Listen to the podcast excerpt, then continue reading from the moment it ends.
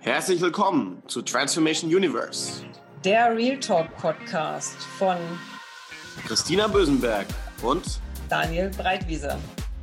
Zwei Innovatoren aus zwei Generationen sprechen mit Vordenkern aus Wirtschaft, Politik und Gesellschaft über ihre Perspektive auf die gegenwärtige Welt und die Zukunft. Unsere Gäste erklären uns, wie sie Veränderungen angehen, welche Hacks Innovationen erzeugen und was sie in ihren größten Fuck-Ups gelernt haben. Herzlich willkommen, Johannes Rath von Signal Iduna heute als Gast hier im Transformation Universe. Wir freuen uns sehr, dich dabei zu haben, Johannes. Johannes Rath ist Chief Transformation Officer bei Signal Iduna und somit verantwortlich, maßgeblich verantwortlich für den Umbau der letzten Jahre. Und äh, wir freuen uns sehr, dich da zu haben und da mal ein Deep Dive zu machen, wie so eine agile Transformation in eurem Sektor läuft. Herzlich willkommen. Vielen Dank. Danke, dass ich dabei sein darf. Wunderbar. Und du weißt ja, die erste Frage, unsere Introfrage stellen wir allen unseren Gästen. Es ist immer die gleiche, genau wie die letzte. Und äh, deswegen auch an dich als allererstes zum Einstieg. Was war denn deine größte Niederlage im Leben oder eine, eine große, ein großes Failure und was hast du persönlich daraus gelernt?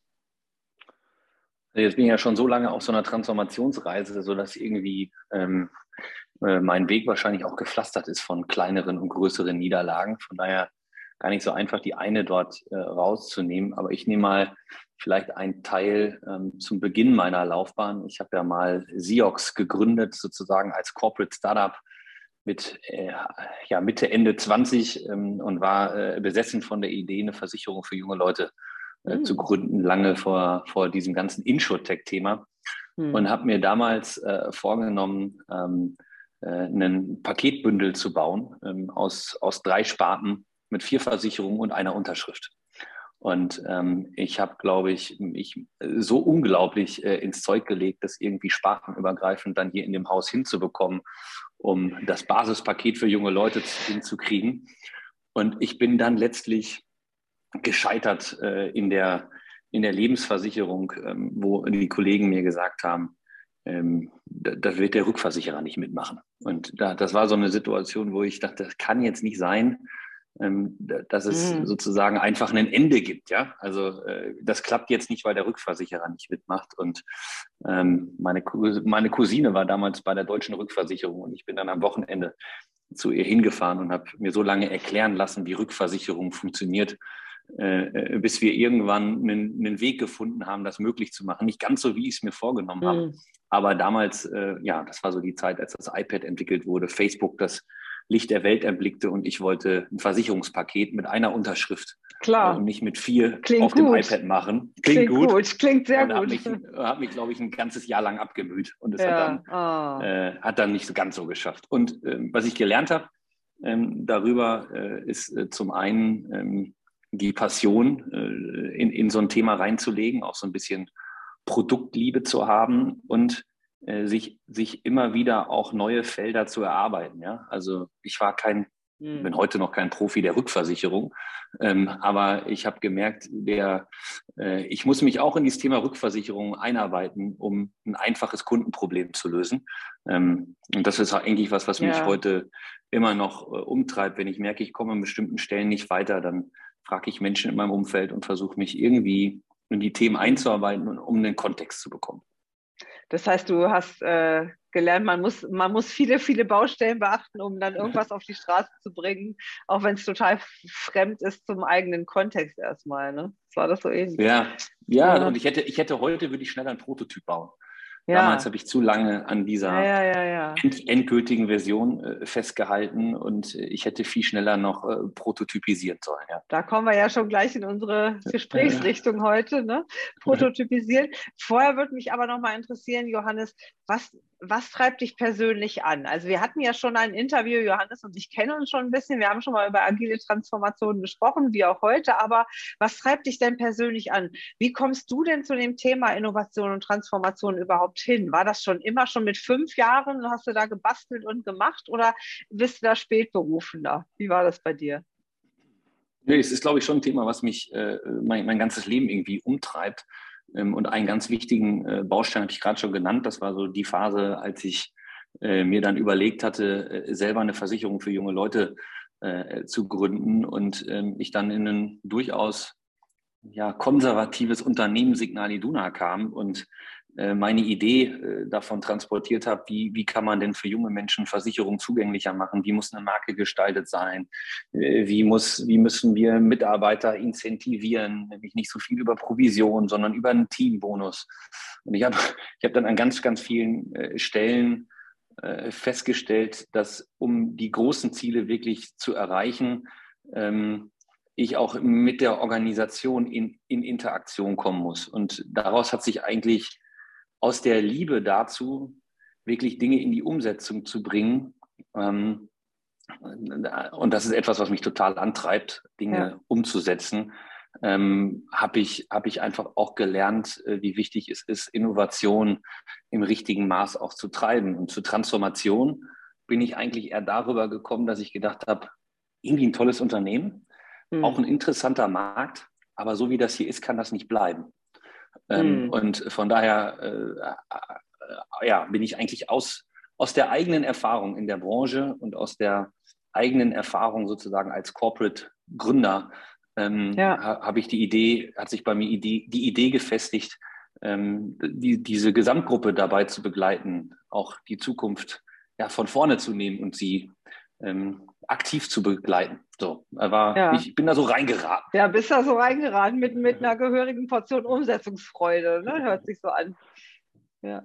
Stimmt, du, vielleicht holst du die Zuhörer noch mal, noch mal ein bisschen ab. Da gehen ja jetzt, da gehen wir noch mal direkt ins Thema, aber vielleicht noch mal grundsätzlich. Ähm, es geht äh, für mich heute ganz, ganz stark darum, ihr habt die agile und ähm, digitale Transformation im Unternehmen richtig gut aus meiner Brille jetzt umgesetzt. Und äh, vielleicht holst du noch mal die Zuhörer ab. Wo habt ihr gestartet? Wann habt ihr überhaupt gestartet? Wie hat sich das so entwickelt? Bist du dann da mit oder bist du mit eingestiegen bist, beziehungsweise wahrscheinlich warst du von Anfang an dabei, aber noch mal so zu einem ja. Abholer.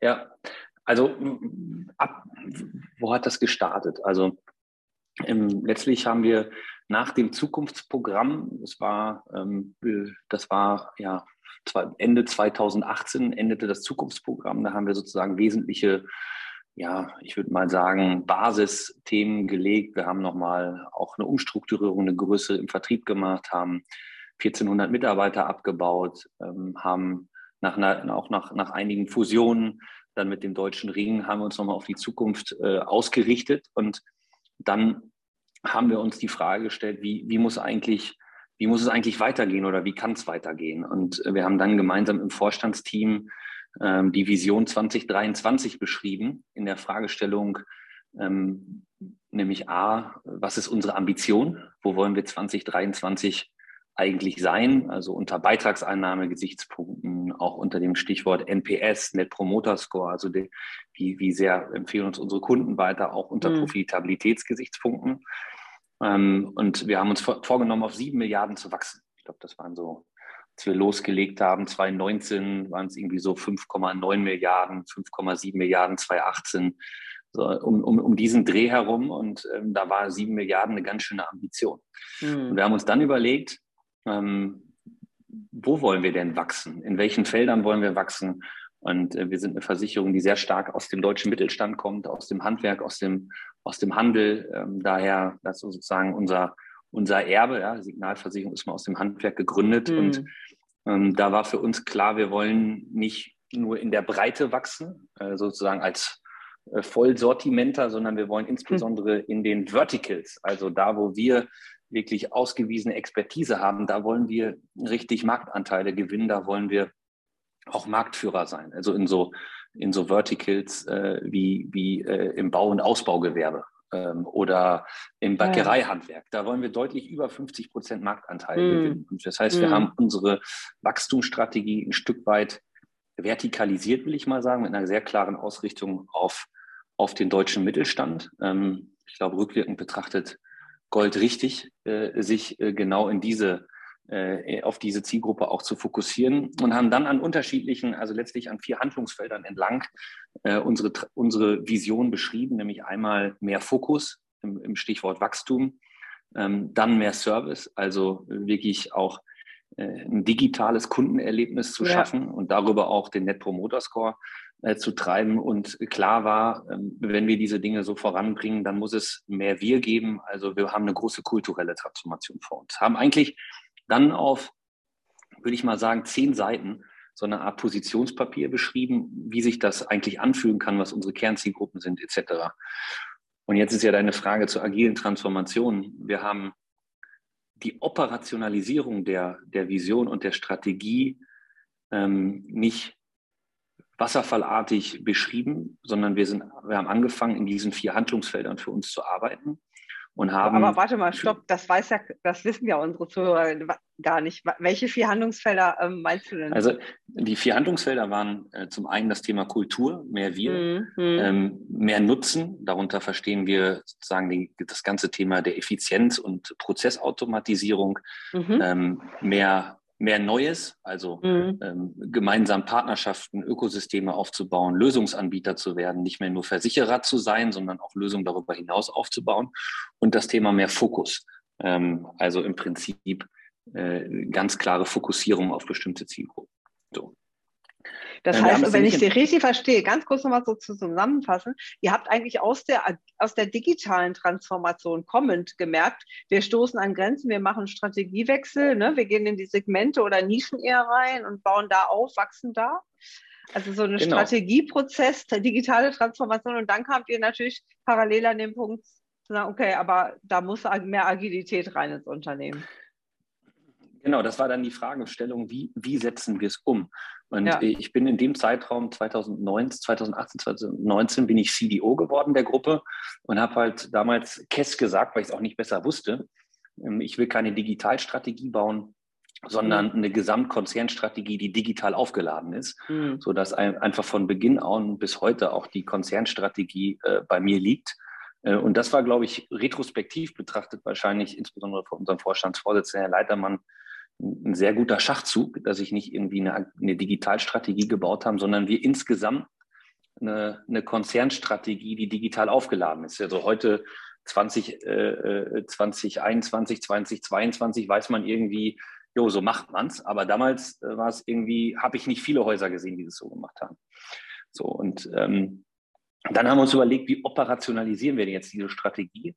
Und äh, der Kern war davon zu sagen, wir starten sogenannte Journeys, Customer Journeys, das, was ähm, wir heute als Squad-Teams, da komme ich gleich nochmal zu, mhm. als interdisziplinäre Teams bezeichnen ähm, und haben das erste Mal Menschen aus ihrer Linienfunktion äh, im Unternehmen, die in dem Schaden, in der Schadenbearbeitung, im Vertrieb, im Marketing, an ganz unterschiedlichen Stellen waren, sehr konkrete Probleme bearbeiten lassen. Nämlich einer der ersten Journeys, so haben wir sie genannt, war mhm. zu sagen im Bäckereihandwerk. Also wie können wir sozusagen im Vertical, ja. ähm, in, in, in, in, in der Bäckerei, wie können wir dort eigentlich ein neues Kundenverständnis aufbauen, Produkte, Lösungen entwickeln. Und wir haben ein dediziertes Team von zehn Menschen inklusive dann das erste Mal in unserer Unternehmensgruppe UX-Designer, äh, Agile-Coaches. Wir haben zehn Leute von ihren bisherigen Aufgaben befreit.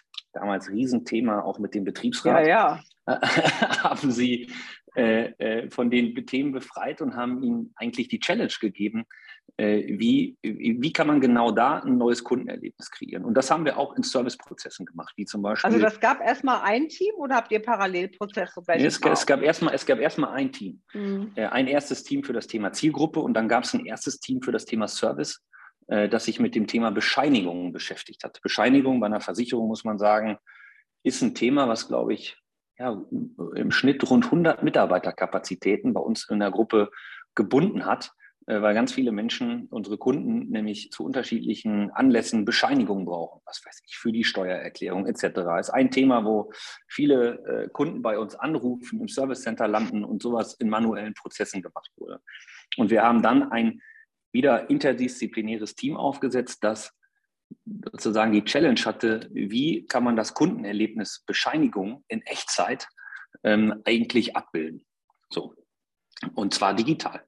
Und diese zwei Teams haben wir genau ähm, ja, von ihren bisherigen Aufgaben entbunden ähm, und ihnen diese Herausforderung gegeben. Wir haben gleichzeitig mit dem gesamten Vorstandsteam sind wir ja, einmal im Monat wir haben das erste Mal dann in Coworking Spaces gearbeitet. Heute haben wir unsere ganze Hauptverwaltung im Kern oder wir bauen unsere ganze Hauptverwaltung in Open Space Formate um, aber damals hatten wir es halt noch nicht. Aber damals war noch mal wann genau? Das war 2017? Das war so zwei, das war so zwei, das war so 2018, 2019, ja, 2018, ja.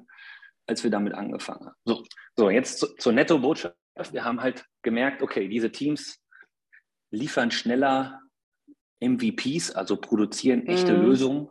Ähm, MVP heißt Mini, Minimum Viable Product. Viable Product, genau. Wir haben also relativ schnell erste Produktlösungen gesehen, relativ schnell ähm, erste Servicestrecken gesehen und wir haben gemerkt, die Kolleginnen und Kollegen, die da drin sind, auch durchaus dann mit den neuen, neuen Fähigkeiten von UX-Designern oder von Agile-Coaches, ähm, die liefern in einer ganz anderen Geschwindigkeit mhm. Lösungen und äh, die haben auch noch Spaß dabei.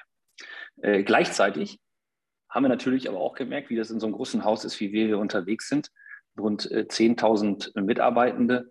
Da haben sich so über die Jahre, wir haben dann eine Journey gestartet, wir haben dann zwei Journeys gestartet und irgendwann hatten wir, glaube ich, so zehn Journeys. Mhm. Da waren also schon so ja, 100, 150 Mitarbeitende gebunden Teil dieser neuen Ablauforganisation. Dieser neuen Welt eigentlich, ja. Dieser genau. neuen Welt. So, ne? ja. Und äh, wir wussten irgendwann gar nicht mehr, wo bringen wir die unter. Das war alles weit vor Corona. Da hat man noch nicht remote so zusammengearbeitet, sondern man saß irgendwie gemeinsam in einem Raum und hat äh, die, die Produkte, Lösungen entwickelt.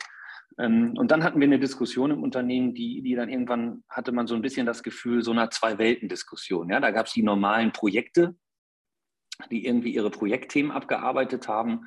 Und dann gab es diese Journeys. Und ähm, so eine Zwei-Welten-Diskussion, so eine Transformation ist, ist, ist keine schöne Phase, ja, weil weil man irgendwie nee. immer so was Wertendes da drin hat. So das eine Aber vielleicht nochmal für die Nicht-Profis. Das heißt, ihr wart dann eine ganze Weile in zwei Welten oder was vielleicht sogar heute noch unterwegs. Also ihr habt diese agilen Teams gehabt, diese Journeys, wie du sagst, wahrscheinlich an Kundenreisen entlang oder wie auch immer, ne? also genau. marktnah. Genau. Und parallel gab es natürlich noch die funktionale Organisation und die weiter in Hierarchie und Silo und Genau, genau, genau. Also es, es, es lief eine ganze Zeit, bestimmt anderthalb mhm. Jahre, zwei Jahre äh, sehr parallel, ne? auch, mhm. auch durchaus mit Reibung und, und, und, und, Friktion in den Themen. Mhm. Ähm, und wahrscheinlich hat der ein oder andere gedacht, jetzt ist das aber irgendwann ist auch wieder gut. Da? Es ist auch wieder gut mit den Journeys. Ja, genau. Jetzt lass uns wieder. Wann ist jetzt hier mal vorbei mit Transformation? Wann ist das vorbei? Genau. Und ich glaube, einer der Sachen, die ich da auch gerne teilen will, ist insbesondere die, das, die Energie, das Energiefeld und das Licht sozusagen in so einer Transformation richtet sich immer ein bisschen auf die neuen Themen. Mhm. Und das ist zum Beispiel total wichtig, auch in einer Rolle äh, wie meiner, ähm, dass man auch genauso viel Wertschätzung und Liebe dafür aufbringt für die Themen, wo Kolleginnen und Kollegen gerade einfach dafür sorgen, dass die Sachen laufen. Ja? Und äh, das sozusagen das Kerngeschäft, so wenn man ein bisschen Liebe zum Kerngeschäft und nicht ja, nur ja, zur Transformation. So, das ist etwas, und mit dem ich mich auch immer wieder viel beschäftige, beschäftige ja. auch bis heute. So. Man kommt immer genau. ganz schnell dazu, dann die in den Agilen auf die Bühne zu heben, im Intranet. Ja. Und, ne? Also das, das kennen wir alle, glaube ich. Aber nochmal ja. ganz kurz, du redest gerade über die Reaktionen der Menschen und na klar, und ich finde das sehr schön, dass du sagst, auch die in der alten funktionalen Organisation eher mit den älteren Backbone-Themen auch zu wertschätzen. Ähm, jetzt gab es ja, ist ja so eine agile Transformation selbst für die, die in den neuen Welten arbeiten, nicht immer ganz einfach. Da gab es doch sicherlich auch interessante Reaktionen. Oder hat da jeder sofort gesagt, ja, juhu, super? Oder ähm, gab es da auch Überforderungen oder Ängste? Ja, to total. Also glaube ich, wenn man so eine Transformation hat in der Größe, wie wir, wie, wie wir die hier im, im Haus machen, dann, dann gibt es irgendwie so alles von der Bandbreite. Ähm, einer, der für mich äh, am wichtigsten Erkenntnisse, die ich wahrgenommen habe in der Phase war, wenn man den Kontext von Menschen ändert, indem sie zusammenarbeiten, mhm. findet echte Transformation statt. Also ich habe ja auch mal als Bereichsleiter dann Personalentwicklung mal zwei Jahre gemacht. Und wenn man viel darüber redet, wie es sein könnte, wenn wir agil arbeiten, dann merkt man, nehmen viele immer gerne Impulse entgegen. Ich habe aber wahrgenommen, wenn man auf einmal wenn ich sozusagen, das habe ich dann, als wir auf unseren Reisen in Amsterdam und so weiter waren, bei ING und ABN Ambro gelernt, ja. sozusagen, wenn ich meine Jacke jeden Morgen in ein anderes Team hänge, und da sind auf einmal ganz andere Typen und ich muss irgendwie mit denen klarkommen und wir haben eine gemeinsame Mission, dann fängt eigentlich Transformation an. Das heißt, das, was wir eigentlich 2019 gesehen haben, ist, dass Menschen, Kolleginnen und Kollegen, die vorher was ganz anderes gemacht haben, wo ich auch vielleicht gedacht hätte, boah, die das jetzt schaffen, die sind total über sich hinausgewachsen. Die haben neue Rollen angenommen. Die haben, die haben sich auf einmal alle geduzt, äh, haben äh, Energie reingebracht, äh, haben sich in den Themen wahnsinnig engagiert. Und das war, das war auch so, klingt jetzt auch irgendwie profan vielleicht, aber es war einer der wichtigen Punkte, wo ich dachte, okay, wenn wir, wenn wir uns das zutrauen und wir haben tolle Mitarbeitende äh, im Unternehmen ähm, und wir die auch ein, bisschen mehr mixen in interdisziplinären Teams, dann steckt da sozusagen so ein bisschen äh, unlocked potential, ja, so eine mhm. Organisation mhm. drin. Und das war was, was ich zu der Zeit sehr stark wahrgenommen habe, war ein irrer Spirit äh, äh, in, in diesen Teams. Ne? Das heißt, was du sagst, ist zwei Sachen. A, unterschätze nicht deine Mitarbeitenden, ne? die überraschen Absolut. einen hier und da auch. Das finde ich eine ganz schöne Botschaft, die habe ich so noch nie gehört. Und, ähm, und ähm, ja, Chancen, so Chancen geben auch, sich in neue Rollen reinzuentwickeln. Ne? Und äh, wahrscheinlich habt ihr, habt ihr auch mit Learning und Development und Training gearbeitet oder habt ihr einfach gesagt, Kontext ändern, rein, reinsetzen und dann mal sehen, wie über das Cross-Funktionale, wie das läuft? Also ich glaube, ich glaub, am Anfang haben wir es so gemacht, wie du gerade gesagt hast. Wir haben einfach ja. mal losgelegt und da ja. auch gar nicht so viel jetzt irgendwie noch vorgeplant. Ja. Äh, und wir haben dann dabei angefangen und gemerkt, okay, wie, ich habe kein besseres Wort dafür, wie internalisieren wir die Fähigkeit? Wir haben auch mit vielen externen Scrum Mastern und mhm. UXern zusammengearbeitet, weil wir die Fähigkeiten selber noch gar nicht in der Organisation haben. Und dann haben mhm. wir eigentlich sukzessive nicht nur das Thema beim Arbeiten zu lernen, sondern wir haben dann auch, äh, und da sind wir heute noch massiv dran, am Ende ist so eine Transformation einer eine massive Weiterbildungsmaßnahme für die ja, gesamte Organisation. So es, geht darum, sich, ja. es geht darum, sich arbeitsfähig zu halten. So, mhm. und heute, dann haben wir, dann haben wir ganz gezielt auch äh, diese neuen Profile ähm, äh, entwickelt und, und ganz viele auch aus dem Haus. Wir haben heute, glaube ich, 70 Scrum Master im Unternehmen, wovon mehr als die Hälfte ähm, äh, Mitarbeitende sind, die vorher was anderes gemacht haben, die sich das, äh, die das dann gelernt haben und sich weitergebildet haben. Genau. Und jetzt vielleicht ein spannender Teil. So, jetzt hatten wir diese zehn Journeys, sage ich jetzt mal, äh, aufgelegt. Wir haben gemerkt, das funktioniert wir kommen unseren Zielen näher, ähm, wir kriegen eine andere Dynamik rein. Und trotzdem hatten wir durchaus eine intensive Diskussion über diese zwei Welten.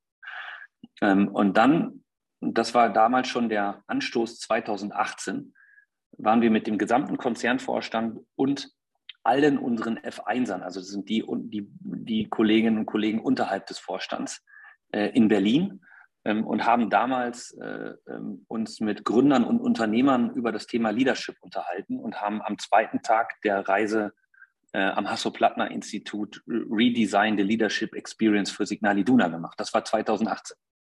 Das war der Startpunkt, wo wir gemerkt haben, wir müssen was anderes machen. Danach haben wir die Vision 2023 ins Leben gerufen. Und jetzt war ich, bin ich, glaube ich, gedanklich im Jahr ähm, 2019 ähm, wo wir gemerkt haben, okay, diese Journeys, diese Dinge funktionieren. Wie machen das eigentlich Unternehmen, die schon reifer sind in ihrer Transformation als wir? Wie machen das Branchen? Mhm. Und dann sind wir wieder auf eine Expedition gefahren, äh, sind nach Amsterdam gefahren, haben uns mit ING getroffen, mit ABN Ambro, mhm. haben äh, zu, nach Japan zu AFLEC äh, Kontakt aufgenommen, zu Royal London in London, Versicherer, der da schon relativ weit war und haben uns ja, Organisationen angeguckt, die in Gänze oder in einem viel größeren Ausmaß ihre Ablauf- und Aufbauorganisation äh, verändert haben mhm. ähm, und, und sozusagen insgesamt anpassungsfähiger geworden sind. Und ja, ich glaube, das war so Sommer 2019, als wir dann äh, in dem Vorstandsteam in Amsterdam waren und gesagt haben, okay, so richtig ein Blueprint eines deutschen Versicherers gibt es nicht. Ähm, mhm lass uns doch das Ding mal angehen und vielleicht die Ersten sein, die so ein Thema jetzt angehen, weil ähm, es macht vielleicht Sinn, dass oft im Gesamtunternehmen sicherlich in unterschiedlichen Ausprägungen, aber wir müssen unsere Ablauf- und Aufbauorganisation in Gänze ändern. Und das war, ja, und alles, was jetzt sozusagen vielleicht gleich noch kommt, das war damals ein ganz mutiger Schritt. Also das, was ich vielleicht noch an Erkenntnis teilen kann, ist dieses den Kopf rausstrecken, gemeinsame Lernerfahrungen, da auch wirklich hinfahren, jetzt nicht im Sinne von Safari oder so, sondern dahin fahren, sich ernsthaft auseinandersetzen mit den Themen, zu überlegen, was heißt das für uns, ja. in welchen Herausforderungen sind wir unterwegs, war ein total wichtiger Teil unserer Transformation und ist es noch heute.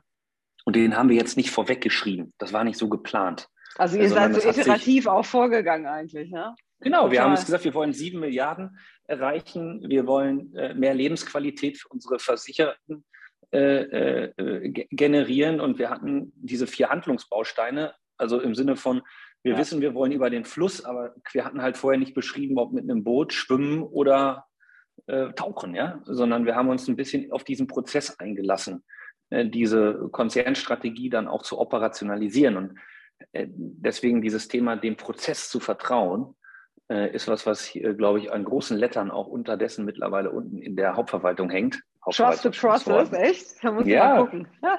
ja, kann ich vielleicht ein Foto schicken. Ja. Äh, das ist übrigens auch viel leichter gesagt als getan. Äh, das ist viel leichter. Ich wollte dich gerade fragen, Johannes, weil wir ja so viel auf der Metaebene jetzt waren. Was war denn für ja. dich dann mal ein großer Stretch? Du bist ja auch nicht geborener Agilist wahrscheinlich gewesen, sondern das Kind des Konzerns, des Unternehmens und klar, bist eine jüngere Generation. Hast du, äh, hast du gemerkt, oh, hier ist mein, meine innere Haltung oder meine normalen Habitus, mein Verhalten äh, wird hier herausgefordert? Das wird, glaube ich, äh, äh, ständig gerade herausgefordert. Ähm, umso mehr Kolleginnen und Kollegen wir auch äh, dazu bekommen haben, die mit einem agilen Mindset unterwegs waren, ähm, mhm. haben wir auch angefangen, hier unsere Zusammenarbeit äh, zu verändern, haben angefangen, in Reviews zu arbeiten, haben angefangen, mhm. uns Zeit für Retros zu nehmen, ähm, haben nicht mehr, also das ist ein, ein, ein, stetiger Prozess, ja, und äh, das war und ist auch für mich äh, nach wie vor äh, auch, auch eine große Herausforderung. Ähm, mhm. da, da zu sein, dahin zu gehen, sich Zeit zu nehmen, zuzuhören ähm, und auch auf den Prozess und die Mitarbeitenden zu vertrauen und nicht zu versuchen, die Dinge irgendwie alle top-down zu lösen. Und natürlich ist man dazu manchmal geneigt zu sagen, das können wir jetzt ja so und so machen. Und darauf zu vertrauen, dass der, dass der schnellere Weg äh, irgendwann, also wenn du es eilig hast, geh langsam, ne? Also mhm, genau, dass, dass, dass, man, ja. dass, man, dass man der Organisation auch Zeit geben muss, das zu erlernen. Das ist mir manchmal total schwer gefallen. Und und dass ich auch mir selber Zeit geben muss. Mhm. Äh, das, ist, das, ist, das war eine große Herausforderung. Ne? Wo steht ihr denn heute, Johannes, im, mit der Transformation? Ja, also wo stehen wir heute? Wir, wir, wir, haben, wir haben im Jahr 2020, also letztes Jahr im Januar, ähm, unsere Auf Ablauforganisation ähm, gänzlich verändert ähm, und Richtung Kundenanliegen organisiert. Äh, das heißt, im Kern steht ja sozusagen auch unserer Vision 2023 das Thema der Kundenzentrierung.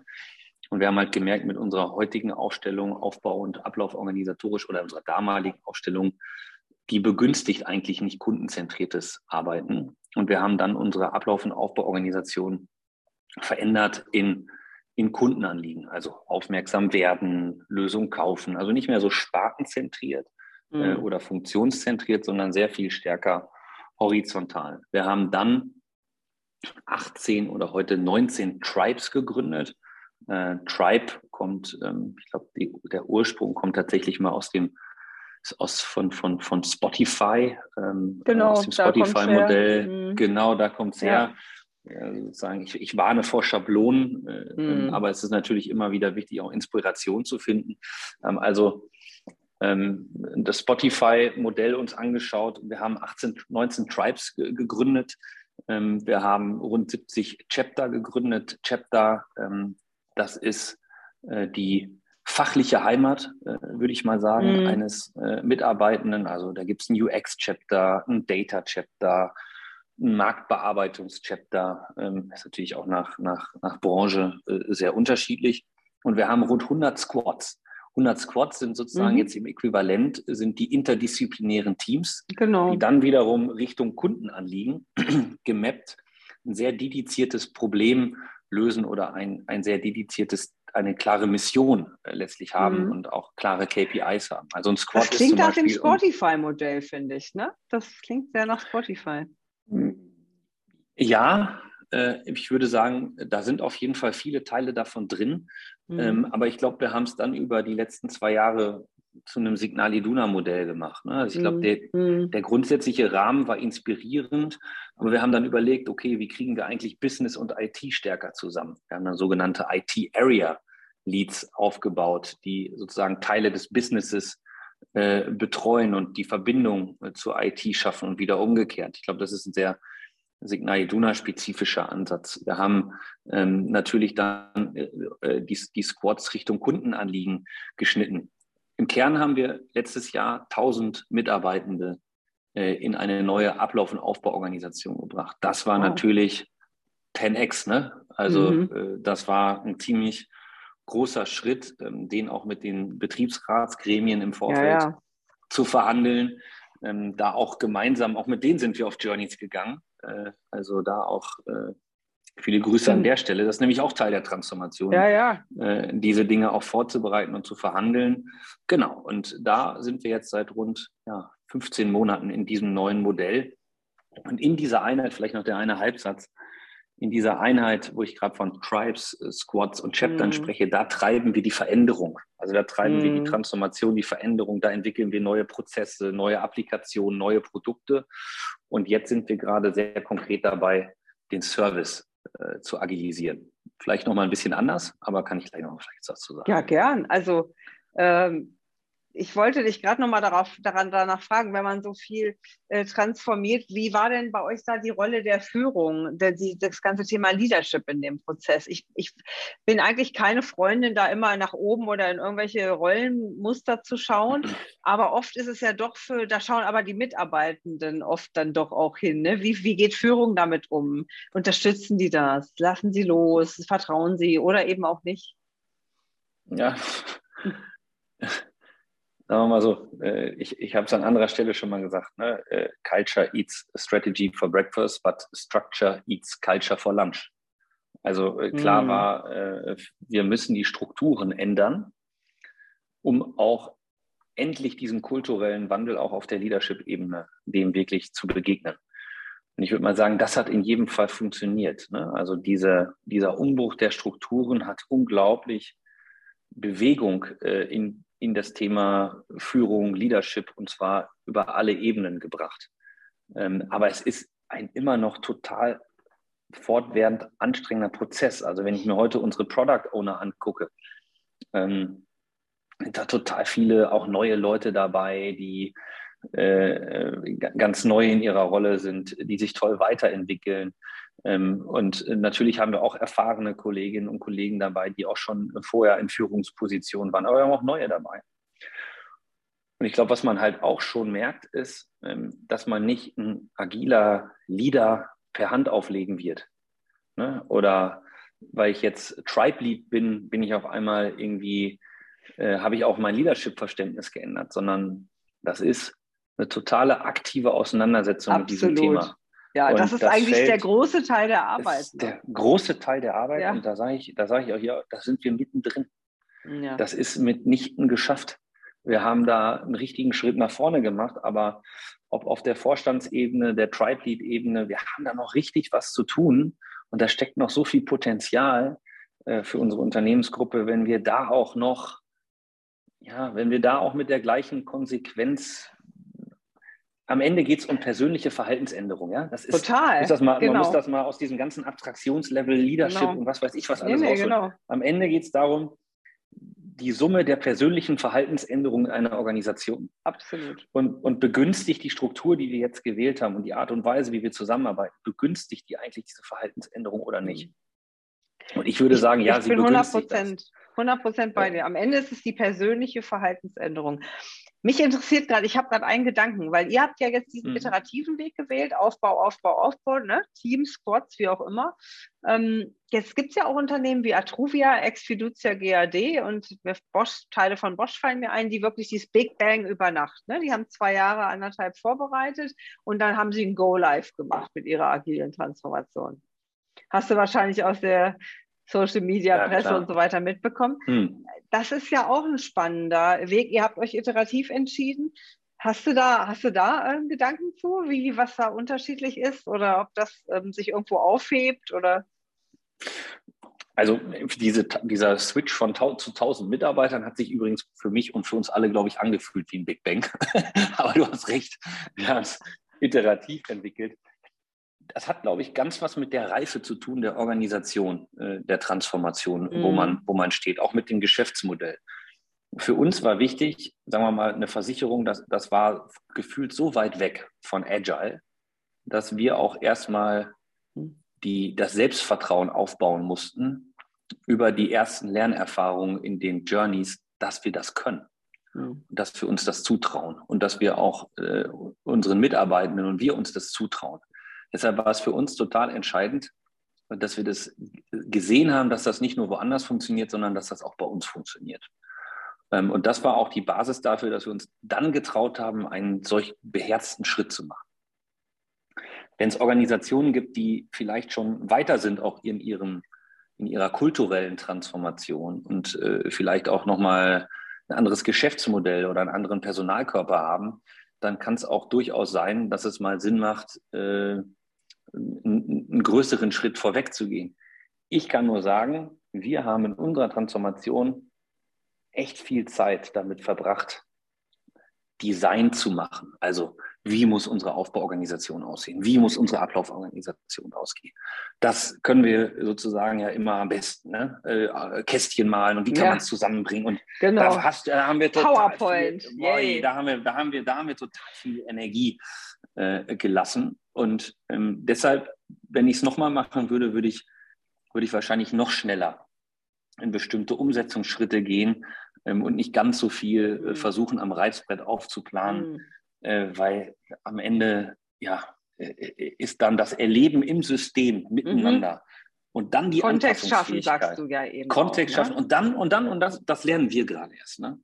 Dann den Mut zu haben, auch wieder Anpassungen zu machen. Ja. Also nicht zu sagen, hey, wir haben uns das aber genauso überlegt, sondern ja, wir haben das überlegt und wir haben die und den gemeinsamen Erkenntnisgewinn und daraus leiten wir jetzt auch notwendige Veränderungen ab und sind aber dann auch schneller in der Lage, diese Veränderungen durchzuführen. Weil am Ende geht es ja nicht darum, will ich nochmal sagen, eine agile Transformation zu machen. Der Grund, warum wir eine agile Transformation gemacht haben oder dabei sind, sie zu machen, ist, weil ich zutiefst davon überzeugt bin, dass Organisationsstrukturen, in denen wir hier aktuell unterwegs sind oder waren, hm. zu langsam auf die ja. Umfeldveränderungen da draußen reagieren Absolut. können und wir eine andere Geschwindigkeit brauchen, auf Veränderungen zu reagieren. Und wir suchen eine Organisationsstruktur die, und ein Mindset und ein Miteinander, die das begünstigt. Von daher ist ja kein, geht hier nicht um agilen Preis, sondern darum, wie bauen wir unser Betriebssystem auf als Gruppe.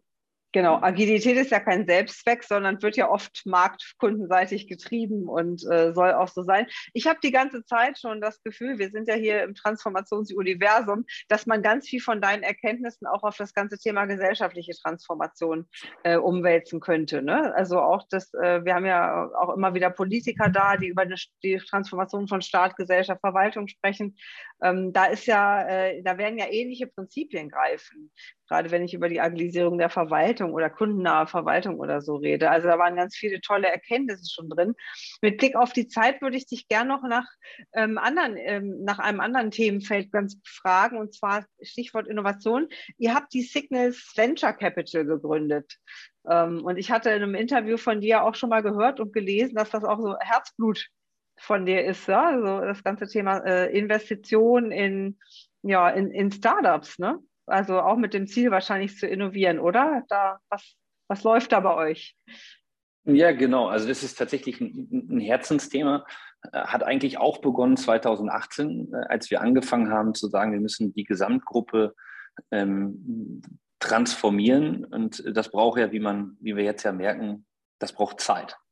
Und gleichzeitig äh, braucht es in so einer Phase, wo wir sehr viel auch mit uns als Kerngeschäft zu tun haben, äh, braucht es immer wieder auch äh, Impulse, Wachstumsimpulse äh, von außen. Und wir haben damals ähm, uns, wir wollten keine Inshotech-Investments machen oder uns mit Inshotech nur mit unserer Branche beschäftigen, sondern wir wollten, sagen wir mal, sektoragnostisch auf das Thema ähm, Innovation schauen und darüber nachdenken, wie verändern sich eigentlich die Wertschöpfungsketten von Versicherungen, aber vor allen Dingen, wo Versicherungen drin sind. Ne? Ich glaube, das ist ein total spannendes Feld. Ähm, am, am, Ende ist in ist in, in den allermeisten Wertschöpfungsketten stecken wir irgendwo drin. So, und äh, wir haben dann ähm, ja eigentlich auch wieder einfach angefangen. Wir haben dann Signals gegründet als Innovationsökosystem. Darüber betreiben wir heute äh, unsere Start-up-Partnerschaften mit ganz vielen unterschiedlichen Unternehmen. Teil unserer Transformation ist heute, dass wir mit echt ganz vielen tollen, relevanten Startups zusammenarbeiten. Eins, da gaben wir unsere mhm. Verbindung her, CoachUp. Ja, ja. Wir haben irgendwann gemerkt, äh, bei den ganzen Rollenveränderungen, die wir hier in der Organisation haben, ähm, brauchen die Führungskräfte, die wir in neue Rollen bringen, auch, auch einfach Begleitung, eine individuelle, persönliche Begleitung. Ja, und äh, das ist zum Beispiel eine Partnerschaft, äh, die über Signals entstanden ist. Gleichzeitig haben wir 2018 einen Venture Capital Fonds aufgelegt, äh, einen 100 Millionen Venture Capital Fonds, ähm, heute äh, von zwei tollen Partnern, Markus Polke und Christian Weniger, geführt, wo er die Idee war, nicht einen Corporate Venture Capital Arm aufzumachen, sondern eher so ein bisschen angloamerikanisch. Fire war so unser, äh, von SAP war so ein, Stück weit damals unser Role Model. Ähm, wie können wir über Venture Capital ähm, auch mit einem klaren Blick auf eine ROI-Perspektive langfristig von dieser Asset-Klasse äh, äh, partizipieren, aber wie schaffen wir es auch über ja, eine klare Investmenthypothese, die sich im Kern um B2B-Software äh, dreht, wie schaffen wir es darüber auch immer wieder Impulse äh, ins Haus zu bringen. Und ähm, das, hat, das hat wirklich gut funktioniert. Heute hat Signals Venture Capital ein tolles Portfolio von, von glaube ich, rund 16, 17 Beteiligungen. Da sind Dinge drin wie CoachUp oder Automation Hero, aber mhm. auch Unternehmen wie, wie Bird oder Way, äh, die sich äh, im Bereich Mobilität äh, unterwegs sind, über die wir ganz neue Geschäftsfelder aufgebaut genau, haben. Genau, das ne? habe ich gelesen. Ihr habt da eben auch in Mobility, in Mobilitätsthemen investiert. Ne? Äh, spannend. Absolut. Warum ja, macht ihr das? Das ist total spannend. Warum, warum machen wir das? Also wir haben es, äh, äh, wir, wir haben letztlich, ähm, heute gibt es übrigens eine Squad äh, die sich nur um das Thema neue Mobilität äh, äh, kümmert. Und entstanden ist es tatsächlich aus einer ersten Kooperation ähm, mit damals Cirque, heute Bird, ähm, ah, mit ja. denen wir, in die wir damals gemeinsam investiert haben, mit Lukas Gadowski zusammen. Und wir haben dann einer der ersten Scooterversicherungen in Deutschland entwickelt, wo ah, wir okay. ähm, eine, eine Scooterversicherung gemacht haben, die Pay per Minute abgerechnet mhm. wird. Also nicht sozusagen Zahlung upfront, äh, wie für so ein Mofa-Nummernschild, sondern wir haben eine Versicherung äh, damals äh, entwickelt, die minutengenau abrechnet, so wie halt auch äh, das Fahrerlebnis auf so einem E-Scooter ist. Genau, und ähm, daraus äh, hat sich letztlich ein ganzer, eine ganze Mobilitätsinitiative äh, ergeben und heute versichern wir Bird, Bolt, Emmy, Miles. ähm, es ist, ja, würde ich mal sagen, es ist ein ein siebenstelliger Geschäftszweig unterdessen für uns. Daraus hat sich richtig Business entwickelt, auch profitables Business. Und äh, da war einer der Einstiegsthemen oder das Einstiegsthema Signals und auch Signals Venture Capital. Und ganz stolz auch, äh, dass wir Toll. an Way beteiligt sind. Ähm, das ist von Thomas von der O und dem Team äh, teleoperiertes Fahren ähm, wo wir ganz früh auch äh, äh Interesse dran bekommen haben, weil es, glaube ich, ein ganz toller Weg ist, äh, auch irgendwann äh, autonom zu fahren. Und so beschäftigen wir uns halt immer wieder auch mit Themen, wo wir unsere Expertise als Versicherer zum Teil durchaus einbringen können, aber wo wir auch einfach ja, Impulse ähm, von außen bekommen. Ja, und Aber, bekommt auch, genau, ihr habt ja, ihr seid ja da an der Front der, äh, der gesellschaftlichen, des gesellschaftlichen genau. Wandels auch. Ne? Ich meine, ihr habt das Geschäftsmodell, aber ihr geht in komplett neue Märkte, neue Themen rein damit. Das ist ja echt äh, spannend. Und ja, wichtig, auch, ist, hm? wichtig ist, glaube ich, die, die, dass äh, zum Beispiel das Partnerteam von Signals Venture Capital, dass die einfach wirklich nach Regeln des Venture Capitals investieren dürfen mhm. und können und dass sie auch Signals diese totale Freiheit äh, genießt, eine gute Brücke, eine gute Andockung zu haben, insbesondere bei den Partnerschaftsthemen, aber dass das ist kein ausgelagerter Corporate Innovation Hub.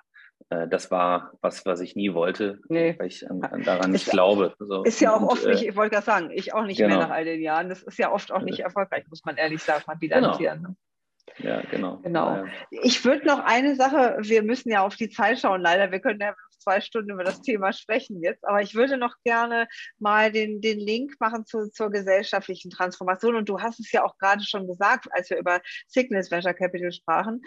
Glaubst du oder was ist dein Blick auf die Sache jetzt, B2, das B2C-Unternehmen, wie ihr ja irgendwie auch seid? Ne? Ihr habt ja direkt Endkundenkontakt äh, oder auch äh, direkte Endkundenschnittstelle, äh, die sich dann moderner und nachhaltiger aufstellen, dass ihr gesellschaftlichen Wandel damit auch begünstigen könnt, wenn ihr jetzt zum Beispiel mit neuen Apps oder neuen guten Andockstellen oder guten Konzepten in den Markt geht? Großes Wort gesellschaftlicher Wandel. Ähm, Mhm. Ich glaube, wir haben halt ganz, ganz viele kleine und große Transformationen in diesem, in diesem Land vor uns, äh, ähnlich wie wir sie gerade betreiben. Und ich glaube, einer der Beiträge, die wir leisten können, ist das, was wir hier gerade machen, nämlich davon zu erzählen und ja. äh, da, daran auch partizipieren zu lassen. Ich glaube, es gibt jetzt äh, immer wieder äh, Menschen, die mich anschreiben und sagen, hey, äh, wenn, wenn ihr das bei der Signal Iduna so gemacht habt, vielleicht können wir das dann auch. So, ja, wir sind jetzt ja. ja nicht von per se das Role Model dafür gewesen, irgendwie Transformationen auch voranzutreiben. Das heißt, ähm, uns, mit uns haben ganz viele Menschen ihre Erkenntnisse geteilt und wir teilen das auch. Ähm, das ist, glaube ich, ein wichtiger Beitrag, Mut zu machen, diese Schritte auch zu gehen. Gleichzeitig klar, als Unternehmensgruppe ähm, beteiligen wir uns an ganz vielen unterschiedlichen Themen im gesellschaftlichen Wandel. Wir haben gerade just äh, einen nachhaltigen Lebensversicherer gegründet, äh, wo wir, wo wir wirklich auch äh, ja, das Thema Altersvorsorge auch mit, mit nachhaltigen äh, ja, Investments äh, verbinden, weil wir einfach sehen, äh, dass das Thema Nachhaltigkeit bei uns nochmal einen gesellschaftlichen anderen Stellenwert bekommt und dass wir das auch äh, im Bereich der Altersvorsorge wirklich zusammenbringen können. Das heißt, das sind Dinge, die uns als Unternehmensgruppe schon beschäftigen. Ähm, und was mir hier besonders gut gefällt, warum ich auch schon eine ganze Zeit da bin, ähm, ich, wir haben einfach, glaube ich, hier ein, ein gutes Wertekorsett. Also mhm. es ist, äh, ich sag mal, es ist in guter Absicht, ja. äh, was wir hier miteinander machen. Und ähm, wir haben einen klaren Fokus auf den deutschen Mittelstand, äh, wollen einen Beitrag dazu leisten, den auch zukunftsfähig ja, ja. einen Beitrag zu leisten. Ich, das ne? meine so, das ich, ist, genau. Das ist nicht mhm. einfach nur, um zu wachsen und Geld zu verdienen oder irgendwie, sondern es geht auch darum, äh, ja, in unserer Zielgruppe zu wirken, im Mittelstand äh, Lust darauf zu machen, auch Signal Iduna als Arbeitgeber spannend zu machen für, für die nächste Generation. Und klar, äh, wir sind äh, wahrscheinlich in der oder vor der größten Transformation ja. äh, in diesem Land. Und da braucht es unterschiedliche Rollenmodelle aus ganz vielen unterschiedlichen Branchen. Und ich kann immer nur sagen, wir müssen uns alle gegenseitig mehr in diesem Land manchmal an die Bande klopfen und ja. uns Mut machen, dass wir das irgendwie zusammen hier schaffen. Und deswegen überfreue ich mich über jeden Case, den ich hier höre oder lese, wo es äh, wo es mutig äh, Menschen gibt, die diese Sachen ja. angehen. So. so wie ihr, Johannes, so wie ihr, mutig neue Wege gegangen, von einem Handwerksversicherer wahrscheinlich ehemals auch relativ traditionell top-down gesteuert, ne? alte Ablauf, Aufbauorganisationsmodelle. Die, ich, also ich bin ja ein Fan, weißt du ja, mit die dann in, sich innerhalb von vier Jahren in Spotify ähnliche Dinge entwickelt haben. Ja, ein bisschen übertrieben, aber ja, ja, wir sind aber, immer noch ein Handwerksversicherer und das ist ja. auch sozusagen gut so. Aber klar, klar, wir sind, wir sind, wir, aber wir sind auf die Dinge Weg. mutig angegangen. Wir sind auf dem Weg, das kann man, glaube ich, eindeutig sagen. Genau. Ja. Du, bevor wir zum Ende kommen, wir haben für alle ähm, Gäste ja die gleiche Outro-Frage wie auch die Intro-Frage. Und die Outro-Frage an dich ist, ähm, Johannes Rath hat eine Glaskugel und kann die Zukunft voraussehen. Wie siehst du unsere Welt und Gesellschaft in 30 Jahren, also in 2052? Wie, wie leben wir? Wie versichern wir? Wie äh, arbeiten wir? Was ist unsere Technologie? 30 Jahre, das ist echt das, ist lange heute, ne? Das ist, das ist lang hin. Dann, dann, bin ich 68, dann bin ich hoffentlich mhm. irgendwo im Süden. Ähm, ja, wie fühlt sich das an? Toll. Also ich, ich, hoffe, ich hoffe, äh, dass wir viele der gesellschaftlichen Herausforderungen, die wir gerade auch irgendwie merken, von, von Kriegen, von großen Scheren zwischen Arm und Reich, äh, ich hoffe, dass wir Technologie dazu nutzen, äh, nicht nur die Welt nachhaltiger zu machen, äh, sondern dass wir äh, gerade auch die, die vielen schlauen Köpfe, die wir auf der Welt haben, dass die sich auch für Dinge einsetzen, äh, die, wo Technologie dafür verwandt wird, ähm, äh, ja, die Veränderung einer breiten Anzahl an Menschen zukommen zu lassen. Und dass es nicht nur äh, einen, einen elitären Teil gibt und irgendwie der Rest der Welt irgendwie abgehangen ist. Also ich glaube, so ein, so ein bisschen mehr, dass die Welt zusammenzuhalten äh, und dafür Technologie auch zu nutzen und das über alle Sektoren hinweg, ne, von, von, von, von Nachhaltigkeitsthemen bis hin zur Bildung. Ähm, das würde ich mir wünschen, ja. Das ist ein bisschen global galaktisch. Ähm, aber ich glaube, das ja, ist Du hast so ja gesagt, etwas, über Technologie und Innovation ein gemeinschaftlicheres Level zu finden, wo alle gut leben. Ne? Genau, ein bisschen mehr aufeinander zu achten. Ähm, und ansonsten mag ich mir gar nicht ausmalen, äh, wo wir dann sitzen, wie wir uns fortbewegen, äh, ob wir uns das nächste Mal im Metaverse treffen oder es schon die achte Weiterentwicklung eines Metaverse gibt. Ähm, ich ich habe keine Ahnung. Wir sollten äh, sozusagen der Zukunft auf jeden Fall äh, offen begegnen. Ähm, aber ich habe zwei kleine Töchter. Äh, was dafür tun, äh, dass egal, wo, wo, wo man das, die, die Welt erlebt, äh, dass sie eine ist, die auch in der nächsten Generation noch lebenswert ist. Und das machst du. Das machst du und äh, jeder leistet seinen Beitrag. Und ähm, ja, also vielen, vielen Dank, Johannes Rath. Äh, das war eine total spannende Einsicht. Ich lade dich super gern nochmal ein, äh, um dann zu überlegen, wo, wo, wie die nächsten Schritte jetzt waren und wie weit ihr skalieren konntet. Das fand ich äh, ganz, ganz interessant, spannend. Dankeschön. Ja. Liegt noch viel vor uns. Das ist Ja. erst der Anfang. ist Ja. der Anfang. Hast du noch zwei Closing Words oder sagen wir einfach Tschüss und bis zum nächsten Mal? Ja, Ich glaube, das ist der Anfang, ist ein, ist ein gutes, äh, Ja. ist, ein- ist, ein guter, ist, ein- ist ein guter Schluss. Da lässt sich wieder dran anknüpfen. Das und von daher sage Ich ich vielen, vielen Dank und äh, toll, dass du das hier auch zusammenbringst. Und Wir hoffen, diese Folge hat euch gefallen und der Transformation Universe gefällt euch generell und ihr leitet ihn weiter und teilt ihn in Social Media an eure Freunde und Verwandten. Ja, vielen Dank fürs Dabeisein. Ähm, wir freuen uns über jedes Review, über jeden Like äh, auf den gängigsten Podcast-Plattformen. Ladet eure Kollegen ein, die das vielleicht auch spannend finden könnt. Und gerne auch eure Tanten und Onkel in Oberammergau und Unterammergau. Wir freuen uns über jeden Zuhörer. Niederammergau natürlich. Also, wir sagen Bye. Danke, bis zur nächsten Episode.